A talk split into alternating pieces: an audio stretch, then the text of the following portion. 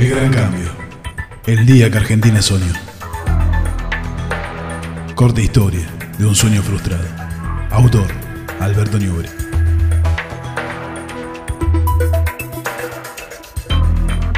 Newbery, ávido observador del mundo y su gente, pero más que nada un ideólogo, un escritor con intenso arraigo argentino. Ha vivido en varios países, comparando vidas y sistemas, inspirado en el método integral de Ken Wilber. Ha llegado a conclusiones que hacen sus ideas tan atractivas para unos como temerarias para otros. Sin embargo, adecuadas para todos.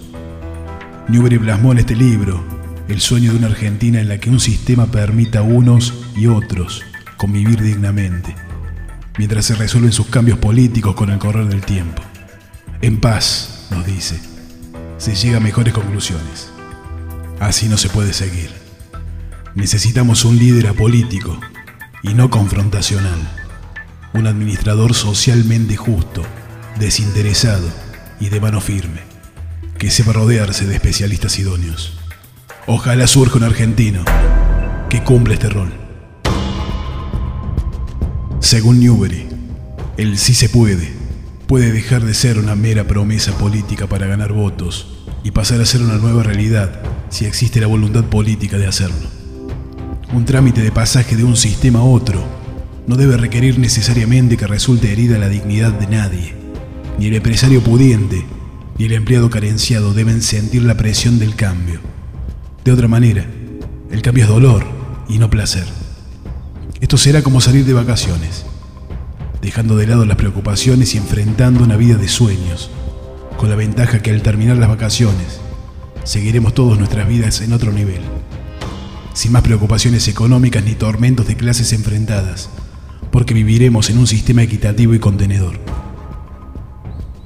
Recordar que no se vote para volver a ideas del pasado solo porque no hay otra salida. Hay que recordar que todo lo pasado fue igual o peor. No somos ni más malos ni más buenos que los chinos, los rusos, ni los estadounidenses. Somos simplemente diferentes. Y eso es nuestra carta ganadora. Debemos jugarla y dejarnos de chiquitajes. El peronismo clásico tiene muchas razones para ser respetado pero cree que Perón hoy hubiese hecho lo mismo que hizo en el 47, y eso no es así, porque era un hombre de avanzada, que comprendía que había que tomar cada cosa en su contexto. La evolución del mundo en estos momentos requiere medidas diferentes, y eso lo comprenden los chinos, los rusos y los estadounidenses. Debemos nosotros hacer lo mismo, o vamos por mal camino.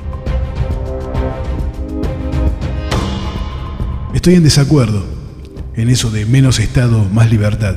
Yo diría mejor, menos Estado más mejores normas, igual más libertad. Un país sin normas es impracticable. Eso es anarquía, estado del que muy pocos gustan y a nadie conviene. En una calle sin normas es un suicidio transitar.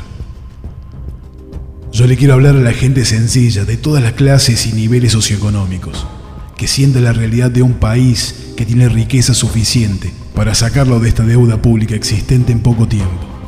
No quiero hablarle al hijo de ricos que no le importe lo de abajo, ni tampoco al hijo de pobres, que vive pensando en su supervivencia y no le importa el contexto social. Respeto a lo que piensan en los demás y a muchos otros que piensan en el desvalido antes que en ellos mismos. No tengo una carrera profesional que defender porque no tengo ninguna ambición personal, ya que estoy totalmente del otro lado de la valla y poco me importa lo mío. Desde hace seis décadas, la economía argentina se ha movido atacando a la población. No hace falta tener conocimientos ni títulos honoríficos para lograr la felicidad de muchos. Lo que se necesita es sabiduría, que es algo totalmente diferente. Para gobernar debemos encontrar a los mejores en cada especialidad.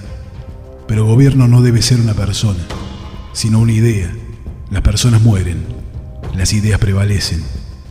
Las ideas deben ser mejoradas y las personas deben respetarlas. El plasmar una idea en realidad es el sueño de todo poeta y artista. ¿Por qué no el de un gobernante que ama a su pueblo?